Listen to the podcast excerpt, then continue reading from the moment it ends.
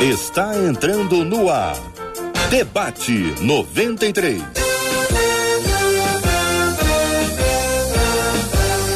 Realização 93 FM. Um oferecimento Pleno News. Notícias de verdade e super compras. Aniversário com preço baixo e um carro por semana é no Super Compras. Apresentação J.R. Vargas. Alô, meu irmão. Alô, minha irmã. Ah, que fala.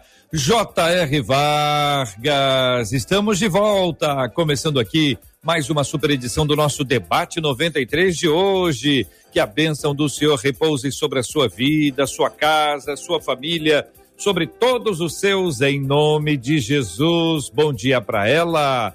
Marcela Bastos. Bom dia, J.R. Vargas. Bom dia aos nossos queridos ouvintes. Como é bom nos lembrar que o Senhor nos resgata e nos coroa de amor e de misericórdia. Isso é bom demais e é nessa certeza que a gente vai para mais um Super Debate 93. Bom dia aos nossos queridos debatedores que conosco estão nas telas da 93 FM, interagindo conosco pelo rádio em 93,3, no aplicativo app da 93 FM e para assistir com imagens aqui os nossos debatedores, nós estamos aqui na página do Facebook da 93 FM, transmissão agora dessa nossa live, Rádio 93.3 FM também no canal do YouTube da 93 FM, é só procurar 93 FM Gospel e no site rádio93.com.br, onde nós vamos interagir naturalmente com você com muita alegria, ter a sua presença, a sua participação que sempre nos alegra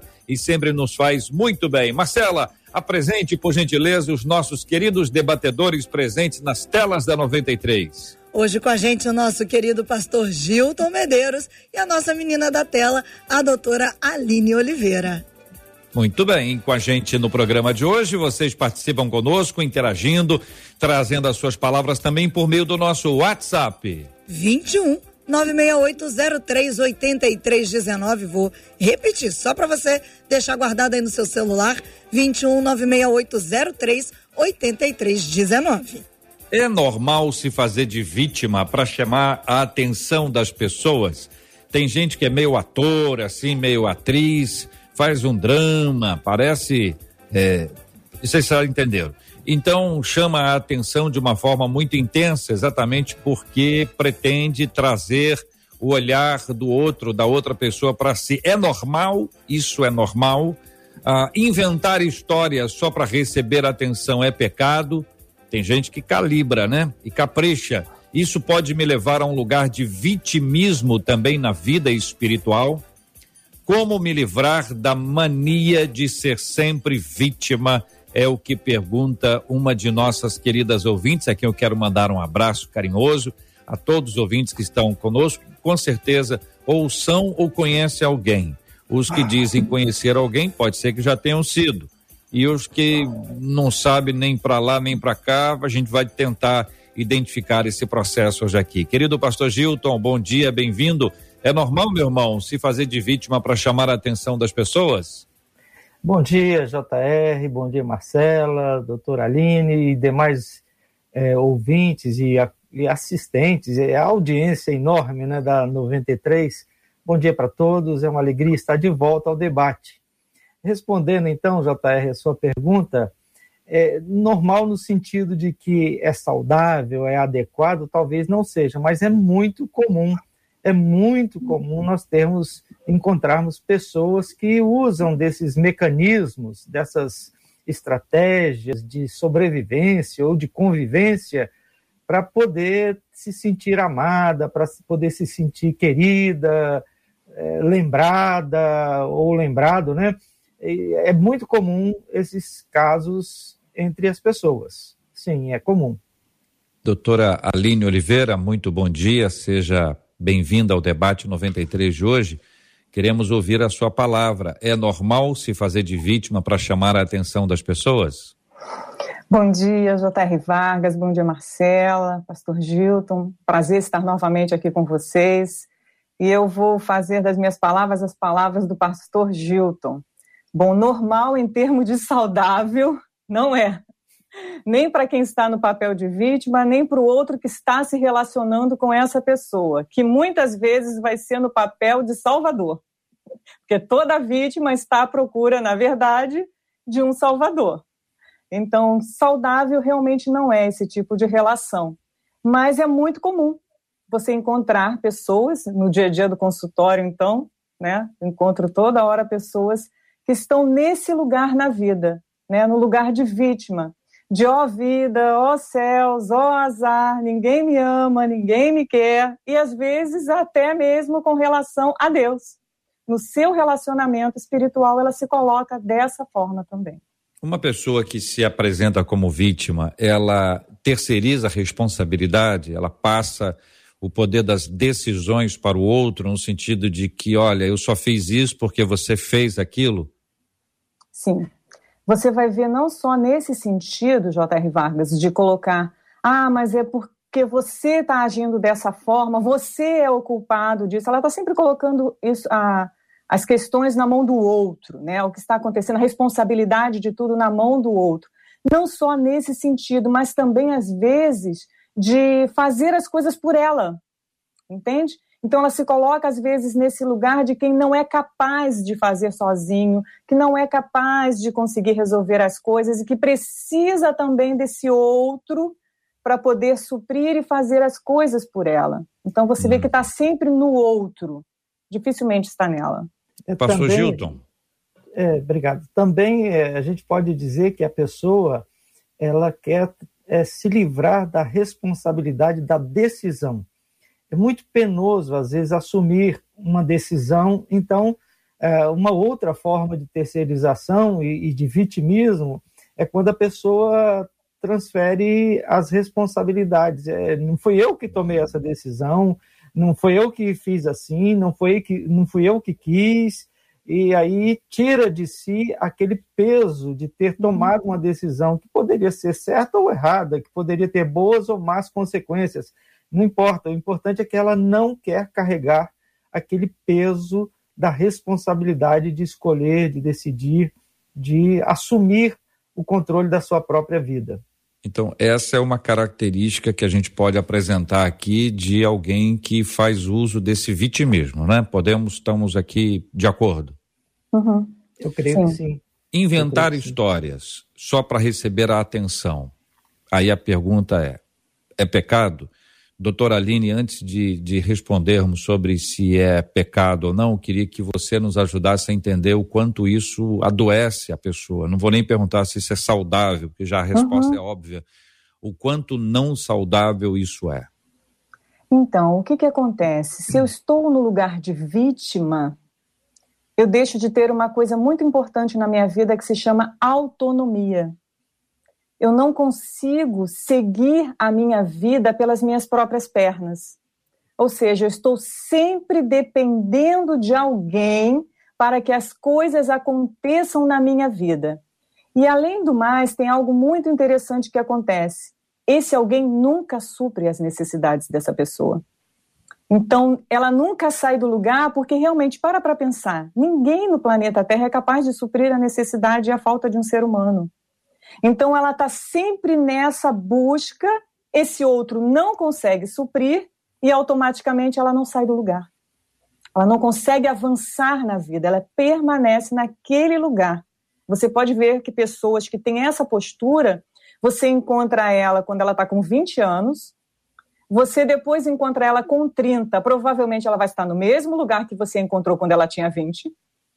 E quando você vai encontrar com ela com 40 anos ou mais, você vai se assustar às vezes e dizer: Oh my God, como ela está ainda aqui no mesmo lugar e às vezes com o mesmo discurso. Ela não sai do lugar. Pastor Gilton. É, é, é doentio também, JR, adoece também, porque quando a pessoa não tem controle sobre sua vida, ela não tem a sensação de realização, ela não tem prazer nas coisas ela não tem alegria nas coisas. É, não tem nada mais assim recompensador do que você perceber que a sua luta foi coroada de êxito. Você chegou ao cume, você subiu a montanha, você ultrapassou o obstáculo.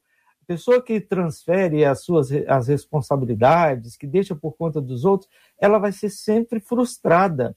E uma pessoa sempre frustrada se torna amarga, se torna triste, é, é, enfim, é infeliz.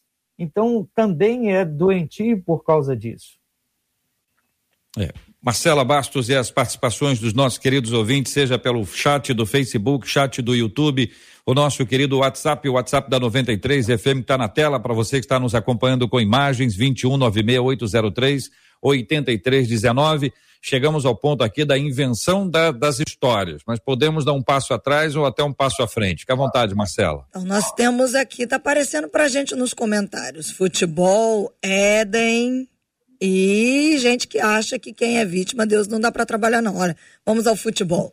Um dos nossos ouvintes assim: uma das piores cenas que a gente consegue acompanhar de vitimismo acontece nas partidas de futebol. E isso acaba influenciando na cultura de um povo. É a opinião do William aqui pelo YouTube. Ele deve estar falando da turma do Cai, né? A turma que gosta de fazer cera no futebol. Pelo WhatsApp, um outro ouvinte diz assim: esse problema do vitimismo, para mim, reporta o início da Bíblia. Adão jogou a culpa em Eva. Então veja, é algo que está entranhado no ser humano, diz esse ouvinte pelo WhatsApp. No Facebook, um outro ouvinte, são três meninos, dizendo: ó, a verdade é que as pessoas querem se fazer de vítima sempre. E eu, particularmente, acho que Deus não consegue operar na vida de pessoas que se vitimizam, diz o Bruno César aqui pelo Facebook. Muito bem, ouvindo os nossos debatedores que comentam o comentário ou os comentários dos ouvintes. Doutora Aline, Pastor Gilton, fique à vontade. Bom, a parte do futebol vou passar, passar para o Pastor Gilton. ai, ai. Muito bem, eu torço para o Fluminense, então um time que está sempre de glória em glória, então não há espaço no Fluminense para esse tipo de coisa, né? Mas realmente é, é comum ver no, nos campos de futebol aquelas estratégias de eu não fiz, eu, eu não quis fazer, e tanto que eu caí de uma forma mirabolante, né, uma forma espetacular, tentando transferir para o outro a responsabilidade de um lance ou de uma jogada. Agora, JR, eu gostei muito da palavra do, do outra, da outra pessoa quando citou o Éden. Realmente, desde o princípio, desde o primeiro momento, é a mulher que tu me deste é que é a responsável, né? É, foi ela que me trouxe a, a fruta e eu comi porque ela trouxe para mim. Então eu não tenho culpa, eu não fiz isso. E isso está realmente na história e acompanha a humanidade desde que o mundo é mundo. E é tão interessante isso que nós podemos ver que esse comportamento, a gente falou aqui de futebol, né? A gente falou um comportamento espiritual, a gente está falando, né, de comportamento na relação. E nós vamos ver que a pessoa que assume essa postura, esse modo de se colocar na vida, né, como vítima, ela vai estender isso para todas as suas relações, seja na relação profissional, né, seja na relação na igreja, seja na relação amorosa, nas amizades, seja no campo de futebol, então, ela vai estender isso para todas as áreas da vida dela, ela vai ter esse comportamento. E nós podemos ver isso, o quanto isso afeta uma coisa que é interessante, que não só a pessoa, mas a família que está nessa estrutura. Né? Adoece também quem está na relação. É, e um desdobramento disso é o que a ouvinte coloca na pergunta dela, né? Como ela precisa de justificar todo o comportamento, como ela precisa de é, apresentar uma, uma fachada né, de, de que está tudo bem, então ela precisa construir uma história que justifique aquela atitude dela. A, pessoa não começa assim, não pensa, eu vou inventar uma história porque eu quero me passar por vítima. Não, não é bem assim que as coisas funcionam. É, ela precisa de uma solução. Um dia é o trânsito que atrapalhou ela de chegar no horário no, no trabalho, por exemplo. Outro dia a chuva, outro dia o pneu do carro que furou, é o trem que teve problema. Quer dizer, as dificuldades do dia a dia vão suscitando, vão apresentando possibilidades, e é, o que acontece é que a pessoa começa a florear a história. Então, aquele atraso que aconteceu por causa de um problema de trânsito vira um drama, vira uma história grande. Então, isso vai se tornando comum e a pessoa, sem se dar conta, vai construindo cada vez histórias mais complexas, mais coloridas, mais floreadas, e quando ela se dá conta, ela não sabe mais o que é realidade, o que é invenção, a vida se torna uma, um devaneio. E sobre histórias mirabolantes, como bem disse aqui o pastor Gilton, uma das nossas ouvintes pelo WhatsApp disse assim: Infelizmente, eu convivi com uma pessoa que era dessa forma. É muito difícil de lidar, gente, porque ela inventava histórias mirabolantes e histórias mentirosas. E ela acabava oprimindo quem tentava ajudá-la, porque ela não aceitava de jeito nenhum, doutora. Esse é um ponto maravilhoso que você tocou agora, essa ouvinte. Né? Porque, assim, a pessoa que assume esse papel de vítima, ela lá dentro dela, ela não quer, né? Não é uma coisa consciente, ok? Mas ela não quer e não vai sair do lugar de vítima, a não ser que haja um trabalho com essa pessoa, tá? Então, assim, você pode ver, se você conhece uma pessoa que tem essa postura, você vai fazer de tudo para ajudá-la. E ela mesmo vai dar um jeito de não acontecer. Então, digamos que ela precisa de um trabalho, você vai, ela vai chorar, ah, me ajuda, por favor. Você vai marcar o trabalho, ela vai dizer, ah, mas eu não tenho passagem, não tenho dinheiro. Você vai dizer, eu empresto para você o dinheiro. Ah, mas você mora muito longe, eu não vou conseguir, mas eu levo na sua casa. Ah, mas olha só, acordei tarde, não deu para ir. Uhum.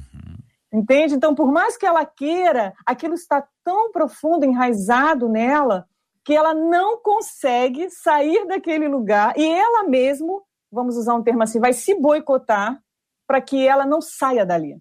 É, na verdade, eu não sei nem se é um termo técnico, mas ela se sabota, né? Autossabotagem. Autossabotagem. Né? Porque, no fundo, ela não pode sair daquele, não pode, entre aspas, sair daquele lugar porque ela acredita que aquilo tudo de, que ela faz é o que é o melhor para ela de é que assim ela vai ter atenção, assim as pessoas vão estar cuidando dela, vão estar olhando para ela, que no fundo é o que essas pessoas mais desejam na maioria das vezes. É a atenção do outro, é o cuidado do outro. Elas chegam a adoecer para poder e se fragilizar para poder ter essa atenção e esse cuidado. É, é, é, é incrível, mas de certa forma a pessoa se sente confortável na sua condição miserável. Não sei se eu estou sendo uhum. é, enfático demais, mas é a pessoa se sente confortável estando nessa condição. Sim. É que talvez a questão da perspectiva seja a grande diferença, né? Quem está numa circunstância assim talvez não se sinta miserável, se sinta Perfeito. confortável. E pensar em sair dessa condição que para ela é confortável, mas de fato é miserável, é um risco muito grande. Então você uhum. tem, você, a descrição está sendo bastante clara, né? Você pode ter alguém que vai dizer, olha, eu não posso ir porque eu não tenho roupa, eu te empresto, mas olha, e por aí vai, a pessoa começa a trazer esse tipo de, de fala em todos os aspectos e não percebe que está perdendo uma série de oportunidades que são bastante interessantes para sua própria vida, seja profissionalmente, família, e aí entramos na questão espiritual. Então, a gente está falando de verdades a gente está falando de mentiras. Só, doutora Aline, que essa mentira é verdade para essa pessoa. Então, os pastores aqui, nós vamos chegar e vamos dizer assim: olha, isso é pecado, porque isso não é verdade. Mas a doutora Aline pode nos ajudar a entender o quanto isso para aquela pessoa é verdade e não mentira. Uhum. E vai colocar o pastor Gilton em xeque, porque ele vai ter que responder com base nisso. Pois não, doutora Aline? Ah, o que, é importante a gente entender aqui nesse mecanismo todo, tá? Por quê? Né? Vamos entender um pouquinho do porquê. Por que, que essa pessoa age dessa forma? Né? Ninguém nasce, ah, eu vou ser vítima, eu vou me colocar como vítima na vida, é assim que eu quero ser. Não. Né? Então, assim, aquele lugar que ela se colocou, esse comportamento, né, ela, ela passou a ter porque, de alguma forma, aquele comportamento para ela, em algum momento da vida dela, era o que ela entendeu que seria a melhor coisa para ela. E nós estamos falando aqui muitas vezes de lá na época em que essa pessoa era criança, porque provavelmente, na maioria das vezes, é ali que isso começa. O Gênesis da história, Gênesis 1, capítulo 1, aonde começa na vida da pessoa, nas, nas relações é, familiares, na maioria das vezes primárias, com papai e mamãe. Então, muitas vezes, nessas, nessa relação, essa criança entendeu que esse era o lugar onde ela ia conseguir alcançar o carinho, a atenção desses pais. E aí, naquele momento, ela agiu dessa forma, se colocando frágil, se colocando daquela forma, e ela adquiriu aquilo que ela queria, ela ganhou. E aí, o que, que ela faz? Opa, isso funciona. E ela uhum. continua a fazer e a agir daquela forma. Só que com o passar do tempo, o que, que acontece? Isso vai se tornando disfuncional. Então, nós temos que entender primeiro esse mecanismo. E por causa disso, ela passa a ter entranhado dentro dela e a acreditar em tudo aquilo que foi construído ali, de que ela não é capaz de conseguir agir sozinha, de que ela é frágil, de que ela não dá conta, de que as coisas na verdade não são responsabilidade dela, mas do outro. E se você vê esse comportamento no adulto, quem é que não tem autonomia? Criança. Quem é que não assume a responsabilidade das coisas? Criança. Quem é que depende do outro? Criança. Então, na verdade, aquele adulto ele está agindo como uma criança. E existe é a, a, possibilidade dele. de ser numa área específica, doutora Aline? Ou seja, a pessoa não é vitim, vitim, vitimista, é vitimista, né? Ela, ela não age com vitimismo o tempo inteiro, em todas as áreas, mas ela pode ter uma determinada área, ou algumas, em que ela venha a agir assim? Pode acontecer, tá, J.R. Vargas, da pessoa agir só na, na questão dos relacionamentos amorosos, né? Onde ela realmente se comporta como uma criança, age dessa forma, com vitimismo, e no trabalho ela consiga dar conta das coisas. Pode acontecer? Pode. Na maioria das vezes, ela tem esse comportamento em todos os locais onde ela estiver, em todos os papéis que ela estiver exercendo, né? Então, na maioria das vezes, ela vai agir como vítima em todas as relações que ela tiver. Mas não, ser humano a gente não pode dizer é sempre assim, né, é, né, JR? Não, é, é dinâmico, né? É, é um organismo vivo. Exatamente. Pastor, pastor Gilton, e aí? A pessoa acredita naquilo, pastor Gilton. Para ela, aquela mentira é verdade. Ela acredita de fato que ninguém gosta dela. Ela acredita de fato que ela está muito cansada, que a situação é muito. Ela cria, vai criando, criando, estou citando hipóteses aqui muito simples. Então, JR, é, a ideia de pecado está associada à, ideia de capacidade moral, né? Normalmente a gente entende que alguém escolheu fazer o que é errado e por isso ele é, tem culpa por, a, por uma escolha que deliberadamente ou conscientemente fez. Então, eu não sei até que ponto a gente pode dizer que alguém que constrói uma estrutura de vida dessa maneira, ela tem plena consciência do que está fazendo. Então, eu acredito que, por exemplo, a nossa ouvinte que manda essa correspondência, eu acredito que é uma ouvinte, né? Ela tem consciência de que está vivendo numa condição que não é boa, tanto que ela escreveu, tanto que ela mandou a, a carta, tanto que ela mandou as perguntas. Então, eu acredito que essa pessoa já está descobrindo, já está adquirindo uma consciência de que o que ela está fazendo não é adequado ou funcional, né, para usar o termo que a doutora usou. Ela está vivendo de uma forma disfuncional. E se ela tem essa consciência e permanece construindo o mesmo comportamento, repetindo o comportamento, já ciente de que aquilo é só uma estratégia para ela ter atenção e tal, aí a gente, eu acho que poderia pensar em termos de culpa, em termos de escolha.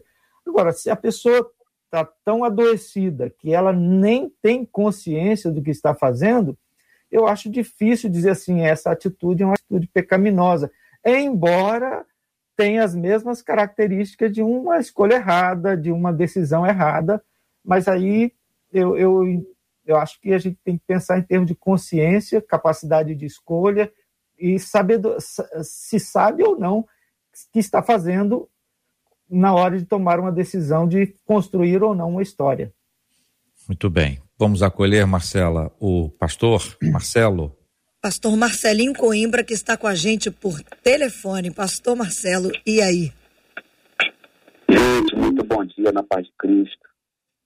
Perdão aí pelo, pelo imprevisto aqui com a conexão. Obrigado, JR, obrigado, Marcela, obrigado aos, aos amigos debatedores.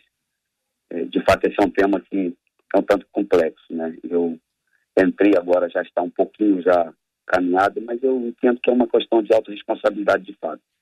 O vitimismo é uma forma de transferir a responsabilidade por ações né, cometidas ou não cometidas pelos outros. E aí a gente assume isso como um caminho de defesa para tentar, de alguma maneira, justificar os meus próprios erros, as frustrações, os fracassos, coisas, ou até mesmo circunstâncias, e por que não dizer pessoas, né? Não falando assim por conta disso, disso não é normal. Porém, é uma espécie de bengala que eu entendo que vai ajudar essa pessoa a seguir caminhando. Enquanto houver a bengala, ela vai seguir caminhando dessa maneira. Porque a vítima, ela nunca se encontra responsável por nada. Ela é vítima da família, vítima do governo, vítima da vida. Sendo que, no, que de fato ela deveria entender é que minha vida é minha responsabilidade. Então, infelizmente, a gente tem visto essa prática que não deveria ser normal, né? As pessoas se vitimizarem para chamar a atenção dos outros, mas nesse tempo isso tem, tem sido muito normal, essa espécie de manipulação, até mesmo de chantagem, né? que acontece no nosso meio. É, o senhor trouxe dois temas aí, pastor, que eu quero apresentar aqui para todos os nossos queridos debatedores. Um deles é a questão da manipulação, que é um instrumento bastante corriqueiro, né? Estou é, destacando aqui tam, também um aspecto da sobrevivência, que eventualmente a pessoa olha para um lado, olha para o outro, a vida está uma selva. A única maneira que essa pessoa encontra para sobreviver é se parecer vítima, se parecer mais frágil, se parecer é, com menores possibilidades de avanço. Isso para essa pessoa pode ser um, um lugar de sobrevivência. E aí eu trago dois temas teológicos para que vocês nos ajudem a avançar também nesse ponto. O quanto o vitimismo me, me afasta da confissão de pecados. Porque eu só confesso aquilo que eu fiz. Se eu não fiz, ou se eu não sou responsável pelo que eu fiz, eu não confesso. Quem tem que com, confessar é a pessoa que gerou isso em mim. O segundo e a ideia não é discutir o tema especificamente, mas é a questão, por exemplo, que se fala da maldição hereditária. Ora, se é uma maldição hereditária, a culpa não é da pessoa, são dos ascendentes, né? É o pai, é a mãe, é o avô, é a avó, bisavô, bisavó, e aí a pessoa diz: olha, tá vendo? Eu sou vítima, isso é uma maldição hereditária. Mas o meu papel é perguntar, e o de vocês é nos ajudar com as respostas que virão já já aqui no debate da 93 FM nessa manhã. Sabe por quê, minha gente? Porque chegou a hora de falar de preço baixo, chegou a hora de falar da rede Super Compras, todo dia com preço baixo, todo dia com bom atendimento, todo dia com muita variedade. Siga a Rede Super Compras nas redes sociais. Atenção, atenção, rede social é muito importante hoje para você fazer a boa compra porque você pode sair de casa já com todas as informações, ou seja, aquela lista que você faz, você pode compor essa lista a partir das promoções, dos preços baixos e dos desafios preciosos que nós vamos encontrar na rede Super Compras. Por isso, é Super Compras Oficial no Facebook. Alô, Facebook, quem está com a gente no Facebook, Super Compras Oficial no Facebook, Rede Super Compras no Instagram. Rede Super Compras no Instagram. Assim você segue a Rede Super Compras na re, nas redes sociais e você vai ficar por dentro dessas ofertas preciosas. Aliás, quero mandar um abraço para o Júnior Heleno, para a Dona Wanda, para o Hudson, esse pessoal querido e amado da Rede Super Compras. 11 horas e 30 minutos no Rio, Marcela. JR, você já trouxe a questão da maldição hereditária, porque um dos nossos ouvintes trouxe essa pergunta, principalmente quando a doutora trouxe a questão da infância. Eu vou trazer só o comentário de uma mãe dizendo que ela vê a filha usar da vitimização para gerar pena nas pessoas e conseguiu. O que, que é? E aí ela diz a mãe, a mãe dizendo: o meu medo é que ela se torne uma adulta sem atitude e fraca para poder enfrentar a vida. E isso tem me preocupado muito, diz essa mãe, quando a doutora trouxe a questão da infância. E aí, quando ela também trouxe a questão da infância, uma outra ouvinte trouxe a questão da maldição hereditária já levantada pelo JR, ela dizendo: será que o vitimismo pode estar ligado com a maldição hereditária ou é apenas um comportamento apreendido e que a pessoa deseja tomar, viver nesse tipo de comportamento todos os dias? Então, só lembrando, queridos, nós não vamos discutir a maldição hereditária, tá bom? A gente vai passar por ela só para poder responder a esse, porque eles estão conectados os assuntos. Pastor Gilton, o senhor pode começar a responder? Pastor Marcelinho está participando com a gente por telefone, entra na sequência, e a doutora Aline faz a terceira etapa aí dessa pergunta. Então, sem entrar na discussão né, teológica acerca da possibilidade da existência ou da ou não existência de, desse tipo de situação, maldição hereditária, a, a verdade é que nós aprendemos os nossos comportamentos e nós até temos a possibilidade de nos curar das escolhas ruins que fizemos até de forma levada pelas circunstâncias da vida eu acredito que ninguém está condenado a repetir o seu passado. E na medida em que nós temos diante de Cristo a possibilidade de ter uma nova vida, na medida em que a palavra de Deus diz que o Senhor Jesus nos liberta e quando ele faz a obra, ele faz completamente, independente de crer ou não na existência de uma maldição hereditária, eu acredito que aqueles comportamentos é, desenvolvidos ao longo da existência, a partir de, das experiências da infância, podem ser mudados, podem ser alterados, podem ser corrigidos, se houver a disposição, se houver a busca e se, sobretudo, a pessoa permitir, como o apóstolo Paulo recomenda, que ela se encha do Espírito Santo de Deus. Cheio então, do Espírito de Deus o senhor, tá, o senhor está de acordo que existe sim um vínculo entre as duas coisas, que uma pessoa adepta de um vitimismo, ela pode encontrar na maldição hereditária um lugar confortável. Sim, é, é, funcionaria como uma funcionaria boa justificativa para ela. Uhum. Sim. Muito bem. Pastor Agora, Marcelinho. disso, Deus pode curar e consertar. Claro. Pastor Marcelinho, sua opinião.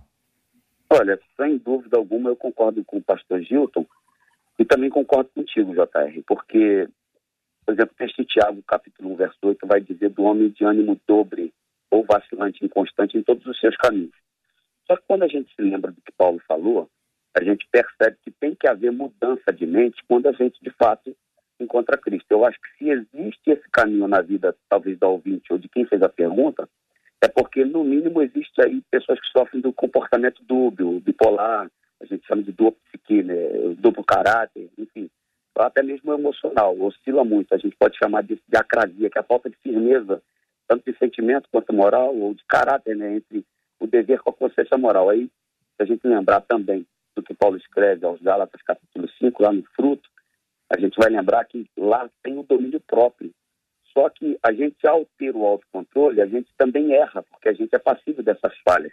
Então é bom a gente ter o controle do auto, porque não é bem assim como, como todo mundo diz, porque a vida real não é ficção científica. Então, se a gente de fato está em Cristo, a gente é nova criatura. Né? Quem a gente é, é, agora traz a paternidade em nossa vida é a do nosso Deus, é a do nosso Pai. Agora, se a gente continua com aquela prática antiga, a gente vai viver sempre dando desculpa. No caso de Adão, a mulher que me veste, aí depois Eva também, a serpente que me enganou. Então, acho que o grande desafio disso tudo é a gente fazer a transição do falso status de vítima e assumir a parcela de culpa. E aí entender que, embora na minha família possa ter tido condições adversas que até poderiam me levar para essa situação, eu não vou adotar esse caráter, eu não vou adotar essa personalidade, eu não vou ter essa prática ardilosa de querer ficar culpando os outros a vida toda. Pelo contrário, eu vou tornar a minha vida exatamente o que Jesus confrontou lá os, os judeus em João capítulo 8, versículos 44 e 45.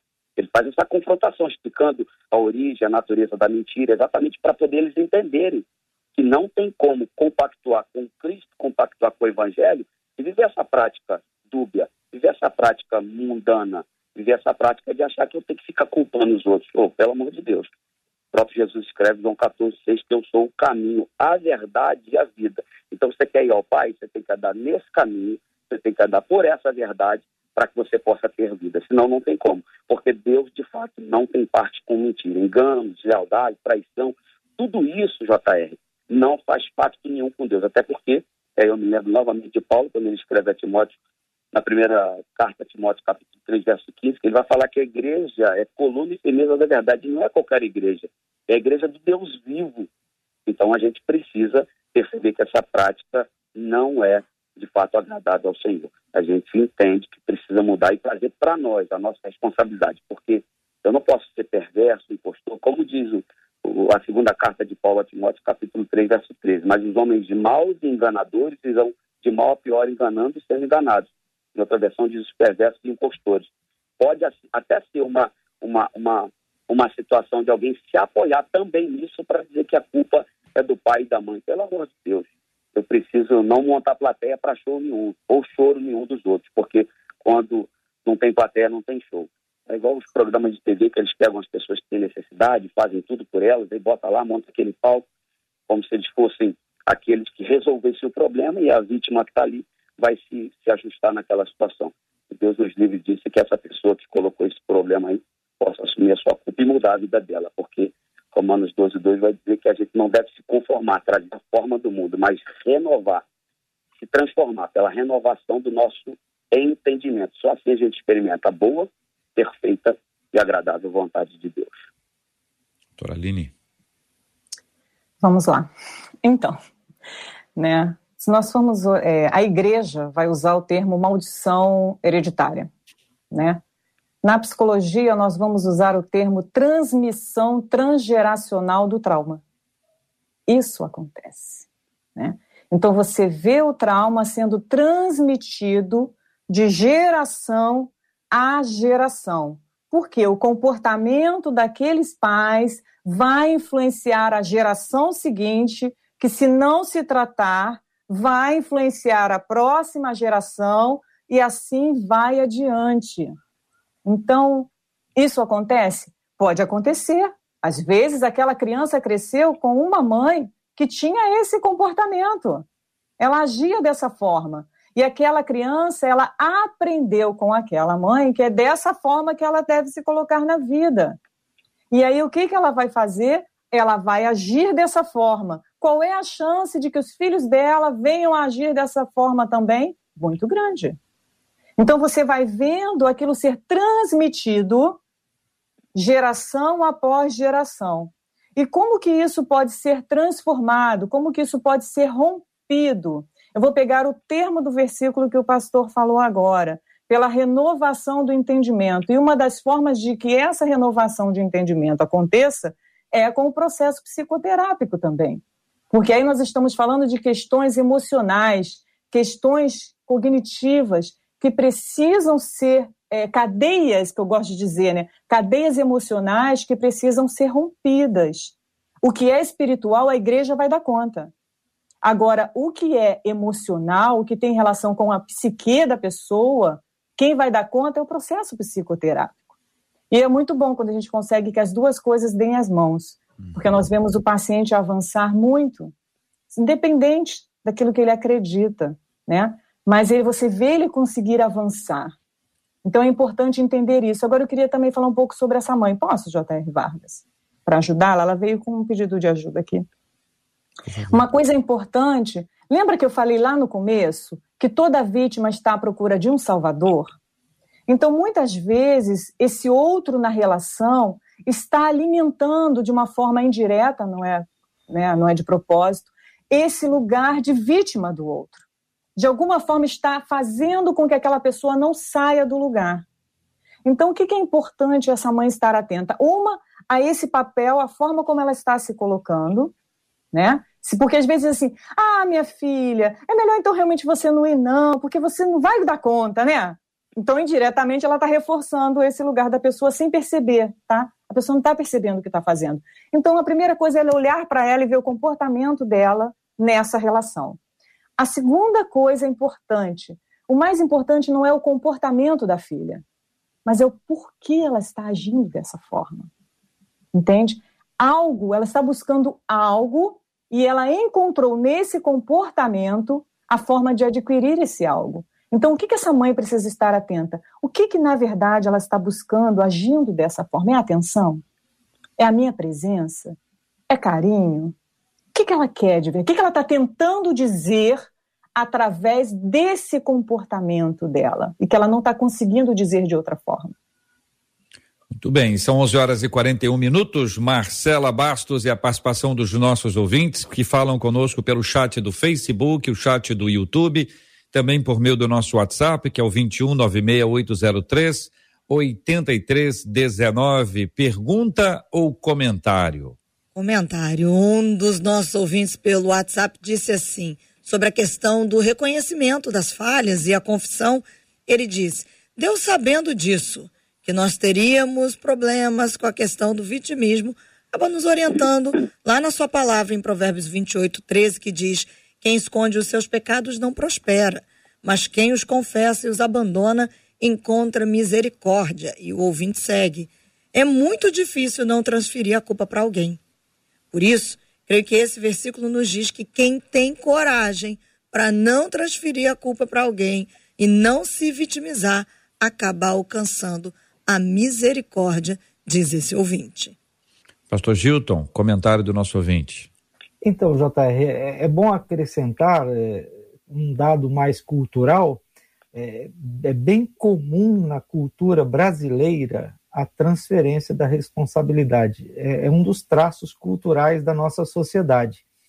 E realmente assumir as próprias responsabilidades, especialmente quando se erra, é uma coisa que não é tão, tão fácil de encontrar.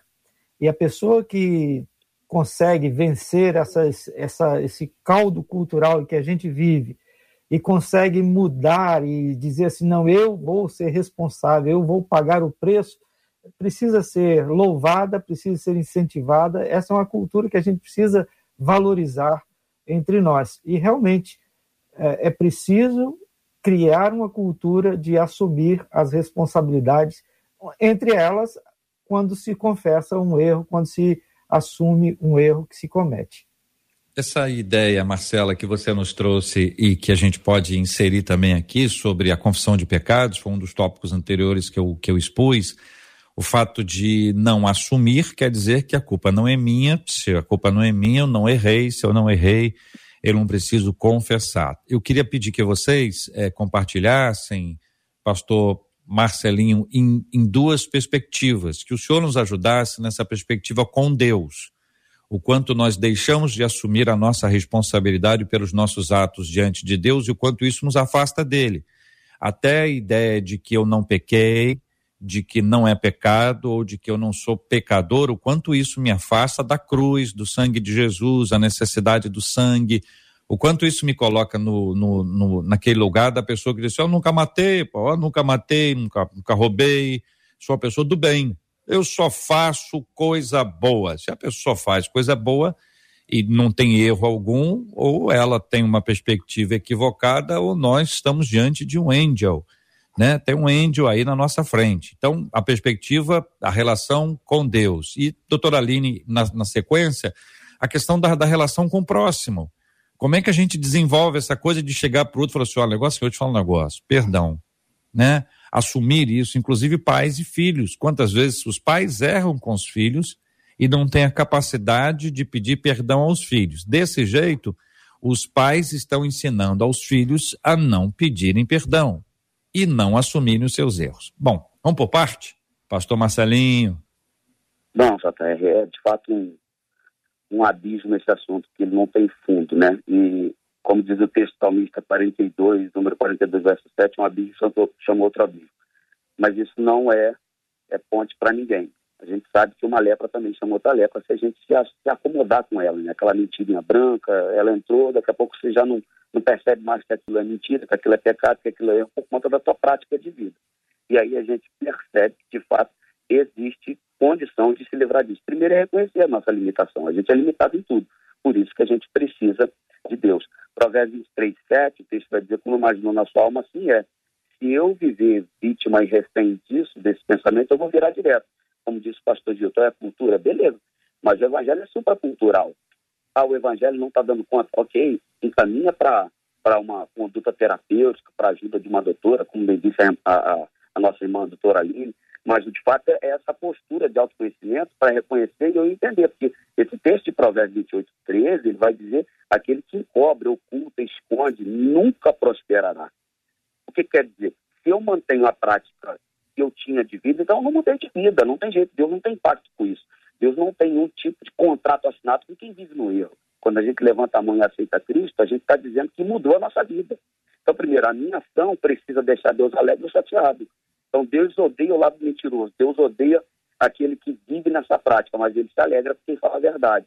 Então, eu não posso, de verdade, me acomodar com isso. Então, tem que haver, de fato, aí eu, desculpa bater nessa tecla, JR, é necessária essa mudança de status, né? A gente reconhecer. Né? Efésios, Paulo escrevendo aos Efésios, capítulo 4, verso 25, portanto, cada um, portanto, cada um se eu não me engano de vocês, deve abandonar a mentira e falar a verdade ao seu próximo, pois todos somos membros do mesmo corpo. Eu não posso ver alguém nessa situação vivendo comigo, convivendo comigo e deixar ele daquele jeito. Porque quem está acostumado a viver no meio da sujeira vai viver ali, vai morrer ali. Então, essa síndrome de Gabriela não pode viver em nosso meio, não pode ser normalidade em nosso meio. Isso não é para gente. Porque, assim, errar, todo mundo está passivo de erro. Mas o erro que a gente comete hoje, ele pode ser a antessala dos maiores acertos da nossa vida. Só depende de nós. E aí a gente precisa entender se a gente quer, de fato, essa mudança ou não. Se a gente quer essa mudança, a gente precisa reconhecer essas limitações na maioria das situações. É problema nosso, de fato. A gente não pode... É, é, é a situação lá da cura do paralítico de João capítulo 5. Jesus chega para ele e pergunta para ele, o que queres que eu te faça? O camarada está tão acostumado a murmurar e reclamar que ele não percebe que está na frente dele a maior oportunidade da vida dele. Ele começa a dizer, ah, fulano passa e ninguém me ajuda. É, é, um troço assim, é um, é um prisma, JR, que você trouxe aqui para a gente, que é, que é louvável. Que é a situação que o pastor disse anteriormente, pastor Gil. O texto de João 8,32 diz, conhecereis a verdade e a verdade vos libertará. Por que, que tem muita gente cheia de mazela? Por que, que tem muita gente cheia de frustração? O problema é que muita gente vai à igreja, mas não conhece a verdade, aceitou a Cristo, pela boca para fora, mas não de prática de vida, não mudou o estilo de vida. O conhecer aqui é o viver, é o mudar o estilo de vida, é, é uma prática diária de mudança, ao passo que Deus vai se revelando nessa situação. Porque se a gente vai para uma cidade que é santa, a gente prega ao céu, vive esse momento, se o Deus é santo, a cidade é santa, Jerusalém Celeste, como é que eu vou viver entendendo que eu vou para essa cidade nessa vida de sujeira de mentira? Eu não posso. Eu não posso mesmo. E aí, de fato, esses dois prismas, eles são muito problemáticos e a gente precisa orar muito, ter muita ajuda de, dos terapeutas aí, da doutora Aline, para poder vencer isso. Mas há como vencer. Deus há de se manifestar e dar uma solução para que a gente possa vencer essas mazelas aí. Doutora Aline, relação com o próximo. É, vamos lá. É, eu queria pontuar algumas coisas importantes aqui. Uma realmente essa que você falou dos pais, né? Então, aonde esses pais que não pedem perdão ao filho, né, não, se, não reconhecem o erro, então ele ali ele já está de alguma forma ensinando. Lembra que eu falei? Os filhos estão observando e eles estão aprendendo. Nós estamos dando aula para eles todo dia. Eu falo para os pais: não se enganem. Então ele passa a aprender naquele comportamento daquele pai que não precisa pedir perdão, que não precisa pedir desculpas, muito menos reconhecer o erro ou a responsabilidade. Ele está ali aprendendo isso, né? Uma vez eu passei uma situação com a minha filha que eu virei para ela estressada e falei: "Mas você é uma palhaça". Na mesma hora veio a consciência, né? E tchum! Palhaça é você que está fazendo isso com ela. Foi instantâneo, J.R. Vargas. Eu olhei para ela e falei assim: "Filha, olha para mim dentro dos meus olhos. A palhaça aqui fui eu agora. Me perdoa. Você é uma menina maravilhosa, uma filha que é um presente de Deus para mim. Eu tive a humildade de reconhecer o meu erro naquela hora e dei uma grande lição para minha filha. Eu ensinei a ela isso. Uma outra coisa que eu acho muito importante da gente entender é que Deus é esse. Porque, se eu não me engano, é profeta Elias, não é? Que vai para a caverna como vítima, Ai, meu Deus, olha o que está acontecendo comigo. Ela matou todo mundo. Jezabel fez um estalhaço danado. Só sobrou eu, não é isso? Os pastores me ajudem, que eu estou trocando os profetas. É, o tom talvez não tenha sido esse aí, não. É, mas, não foi né, assim, é verdade, bem colocado. Né? Oh, Deus, é como pode isso? Deus, foi uma menina narrando a história. Então, aí o que, que acontece? Quando ele se coloca ali, como Deus responde a ele, hein, gente? Ele vem com fogo? Ele vem com chicote na mão? Não. Ele vem com um vento leve, não é isso? Uma brisa sopra. E Deus mostra para ele a verdade. Olha, você não está sozinho. Não é bem assim. Olha quem você é. Olha a verdade diante de você. Deus acolhe e mostra a verdade. Estou enganada, meninos, pastores? É então, qual é a forma de lidar com essas pessoas? Tivemos uma grande lição na Bíblia. Acolhe, olha para a pessoa, você não vai vir com chicote, mas você tem que sair dessa vida, você tem que mudar, isso é pecado, você vai para o inferno. Não vai adiantar nada. Aliás, Deus deu uma lição para a gente. E o que, que a gente diz? A gente mostra a verdade. Olha só, você é capaz, você consegue, olha quanta coisa que de repente você já fez. Passa a acreditar nisso. Vamos tentar, eu posso te ajudar, vamos junto. E vou mostrando para a pessoa um novo caminho, uma nova possibilidade. Eu vou espelhando para ela uma nova realidade que pode ser possível de uma outra forma. Então, uhum. esse é um outro ponto importante. Porque se fosse fácil, Paulo mesmo não diria: o bem que eu quero fazer, eu não faço, mas o mal que eu não quero está sempre diante de mim. E, gente, era Paulo falando isso, cá entre nós. Né? Se Paulo falou isso, quanto mais a gente aqui, né? Meros. Mas o mesmo Paulo, o mesmo Paulo disse: dele dos pecadores eu sou o principal. Né? Então não é tão fácil assim essa mudança, porque são questões espirituais, como eu disse, a igreja vai dar conta, e são questões e prisões emocionais que precisam também ser rompidas. Muito bem. Marcela Bastos interagindo com os nossos queridos e amados ouvintes. Marcela. E as prisões emocionais, elas vêm de lugares assim que, para alguns, você acha assim, mas, mas que loucura, como? Olha essa aqui. Uma das nossas ouvintes pelo WhatsApp disse assim: Eu cresci ouvindo da minha mãe que ela tinha sofrido muito no meu parto. E eu, como filha, me sentia muito culpada por isso. Me coloquei no lugar de pessoa ruim e via minha mãe como minha vítima. Durante anos eu sofri muito por isso, até o dia em que eu me tornei mãe. E aí eu entendi que as crianças não têm culpa por nada do que passamos durante o parto. Hoje, eu já não vejo mais a minha mãe como minha vítima, mas até hoje, a minha mãe usa muito essa tática do vitimismo com alguns de nós, seus filhos. Amo demais a minha mãe, mas não caio mais nas chantagens emocionais que ela faz, diz essa ouvinte, que se achava a algoz da mãe porque a mãe dizia que ela tinha sofrido muito no parto dessa ouvinte. Pastor Gilton. É, tanto a pessoa que é vítima busca se sentir confortável na condição, como busca encontrar o seu salvador ou o seu algoz, né? Aquele que faz o mal, ele personaliza ou ele identifica em alguém. Então, o que a, ouvinte acaba de descrever é, de certo modo, corriqueiro e precisa ser realmente é, curado com a realidade, com a verdade, com a apresentação do que se realmente é. Eu, eu gostei muito do que a doutora Aline acabou de dizer, citando o profeta Elias. É também mais ou menos o que acontece com Jonas, quando ele se frustra porque Deus resolveu salvar a cidade de Nínive, ele fica tão chateado, com tanta raiva, que ele quer morrer. Quer dizer, não foi aquilo que eu queria, não fez a minha vontade, não me agradou, então me mata. Eu acho que algumas pessoas cultivam esse comportamento e trazem sofrimento para toda a família, às vezes para filhos, para netos. Conheço uma pessoa que dizia: vocês vão me matar, eu vou morrer. Então, quer dizer, é preciso que a pessoa que está vivendo essa situação descubra o quadro em que vive, se ela é vítima ou se ela é algoz, e tente romper com isso, encarando a verdade. Muito bem. vou pedir a ajuda de vocês três, por favor, para nos darem alguns passos, agora quase como uma síntese de tudo aquilo que já foi dito. O que, que a gente pode encarar como passos? Vamos tomar esses passos como é, é, é passos para a liberdade, passos para a cura, passos para uma vida nova, passos para fora da casinha do vitimismo, um lugar que não é bom. E é um lugar, como eu disse inicialmente, que alguém pode estar sem saber que está.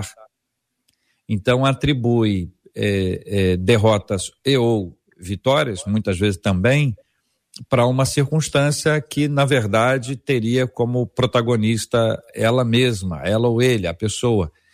Então, peço ajuda de vocês, por favor, vamos nos ajudar, fiquem à vontade. Podemos ser por ordem alfabética. Então, Aline, Gilber, Gilton e Marcelinho. Então, vamos lá. Primeiras damas, né, JR? é, uma coisa importante que eu sempre falo, eu falei inclusive no outro debate, né? Vamos ouvir o que o outro está dizendo. São pessoas que se importam comigo e que de repente estão falando e já sinalizando para mim, né? Olha esse seu comportamento, olha o que está acontecendo com você. Então, se pessoas que se importam comigo estão dizendo isso, será que não é verdade? E que eu realmente estou precisando de ajuda? Né? Então, esse é o primeiro ponto, estar atento ao que as pessoas estão me dizendo. O segundo ponto é buscar essa ajuda, né?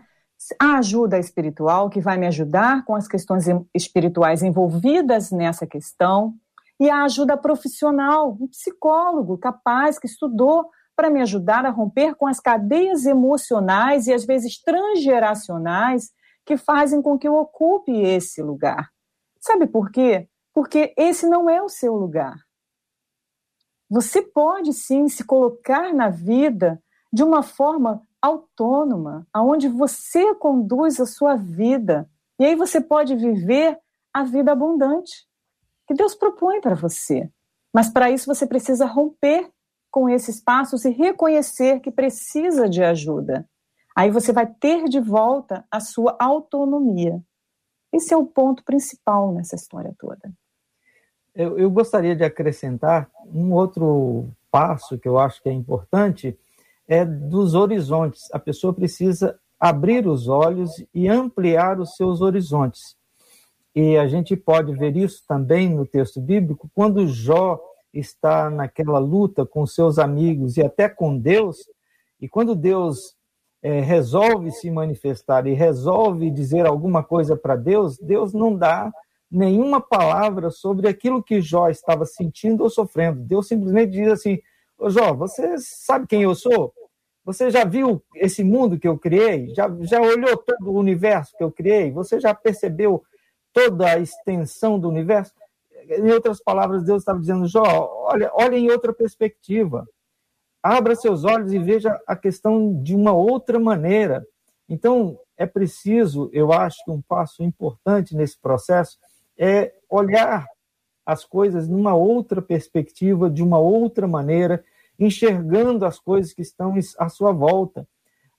Quando nós começamos a perceber que as pessoas estão vivendo as suas vidas, estão construindo, estão realizando, quando nós começamos a olhar para o lado e ver que o sol continua todos os dias nascendo, quer dizer, o mundo não vai parar, o mundo não está parado, eu não preciso ficar chorando no meu canto, eu saio do meu canto, eu abro as janelas, eu estendo os horizontes.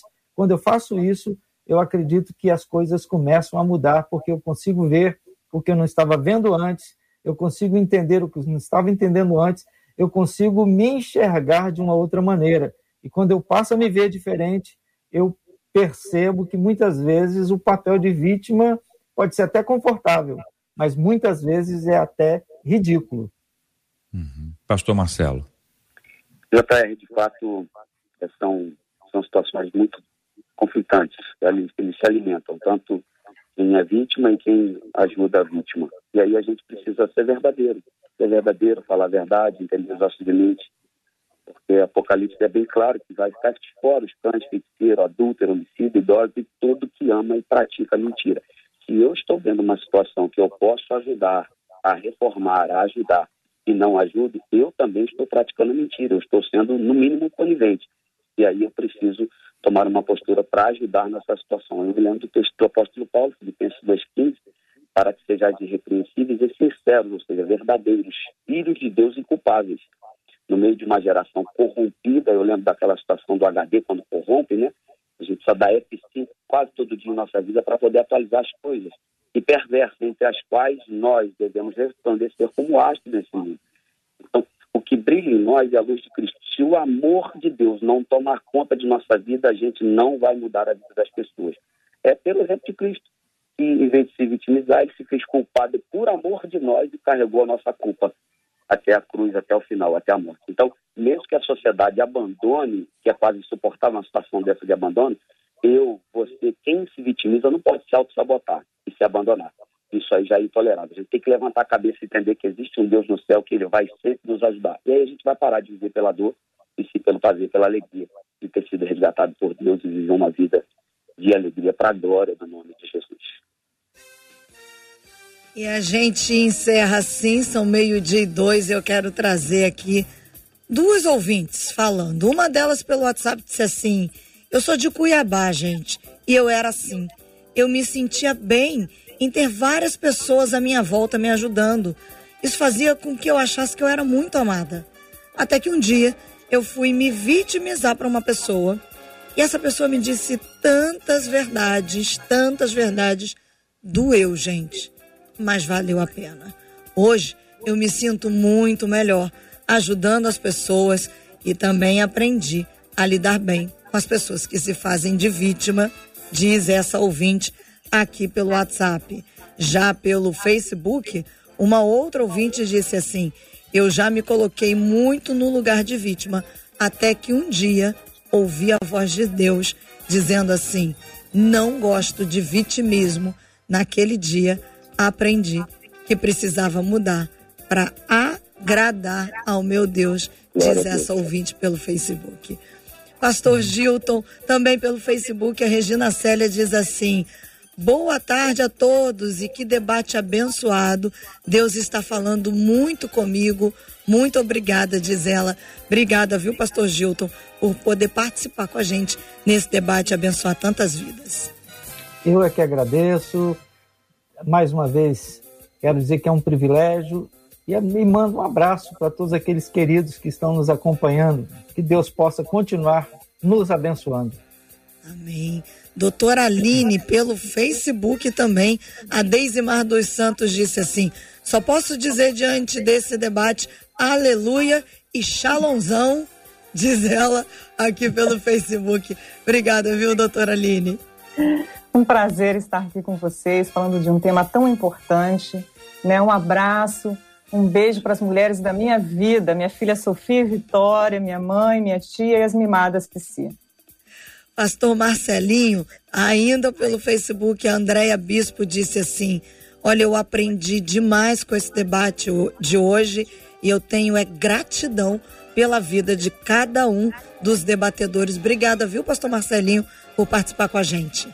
Ô Marcela, eu que agradeço a Deus por sua vida, do JR, pastor Gilton, de doutora Aline. Agradeço a Deus por tudo, pelo meu pai, meus irmãos, minha rainha Rosilene, meus filhos, Isaí, Larissa, Marcelinho, meu genro Ivo e minha neta Catarina. Faço menção também da missionária Sheila Xavier e Flávio, que são um casal de Deus na minha vida. Deus abençoe a eles e a todos. Olha, eu não vou me, me vitimizar porque minha internet não entrou, tá? Eu não vou culpar ele, não. Eu vou dar um jeito nisso aqui, vou ajustar isso aqui. Obrigado a todos. E aí na próxima a gente vai ver o senhor com imagem, voz, imagem, vai ser uma benção. Obrigada, viu, pastor? JR, o Cláudio de Azevedo, disse assim: Deus tem várias maneiras de falar com todos nós e a gente louva a Deus, JR, porque uma das maneiras que a gente tem entendido que Deus tem falado com o seu povo por graça e misericórdia é através do debate 93 e é muito bom a gente fazer parte dessa história.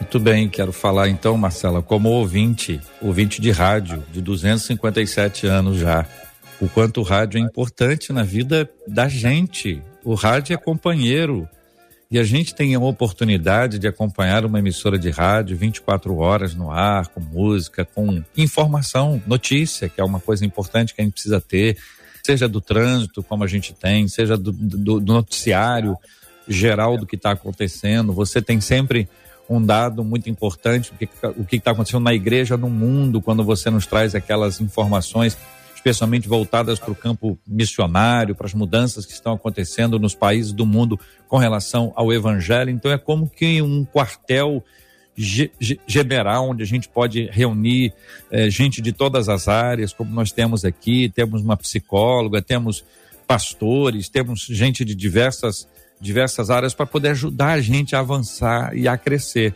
Eu quero agradecer o carinho dos nossos ouvintes, sempre com a gente na 93, dizer: olha, aproveitem mesmo, não percam a oportunidade. Hoje você pode é, ouvir o rádio ou ver o rádio. Olha que mudança. Antes era só ouvir o rádio. Agora você pode ver o rádio. Ver o rádio pelo Face, pelo YouTube, pelo site, continuar vendo. O programa de hoje, ele está disponível agora. Posso dizer que ele está, porque ele está agora e estará depois. Então isso é muito legal, porque você pode compartilhá-lo. Ele vira podcast, todo o programa do dia, no dia às 19 horas ele vira podcast, vai estar disponível, você pode compartilhar. Então, é o rádio além do rádio, é o rádio na TV, é o rádio ao vivo, é o rádio com essa cara instantânea, imediatista, mas é também um rádio perene, o rádio que prossegue, o rádio que fica. Então aproveite, aproveite a oportunidade de ouvir essa belíssima emissora de rádio que é a 93 FM. Nós vamos orar juntos, agradecidos a Deus pelo privilégio de estarmos aqui no rádio e de estarmos juntos com gente tão importante que nos abençoa com a sua fala e de gente tão preciosa e também importante que nos abençoa com a sua audiência. Pastor Gilton, por favor, seja o senhor hoje aquele que vai orar conosco. Nós vamos apresentar diante de Deus as nossas preces, as nossas súplicas, também a nossa gratidão. Sempre lembrando, Pastor Gilton, nós temos orado, o senhor bem sabe disso, pela cura dos enfermos e consola os corações enlutados. Há muita dor em nosso meio, famílias inteiras. Vamos orar? Ó oh Deus, nós te louvamos porque em ti nós temos a fonte de vida, a fonte de alegria, a fonte de renovo. Ó oh Deus, na tua presença em nossas vidas, nós temos a bênção de vivermos em plenitude e em abundância. E nós te agradecemos, ó Deus, porque o Senhor nos amou e com a tua graça e com a tua misericórdia nos salvou e nos trouxe para perto de ti.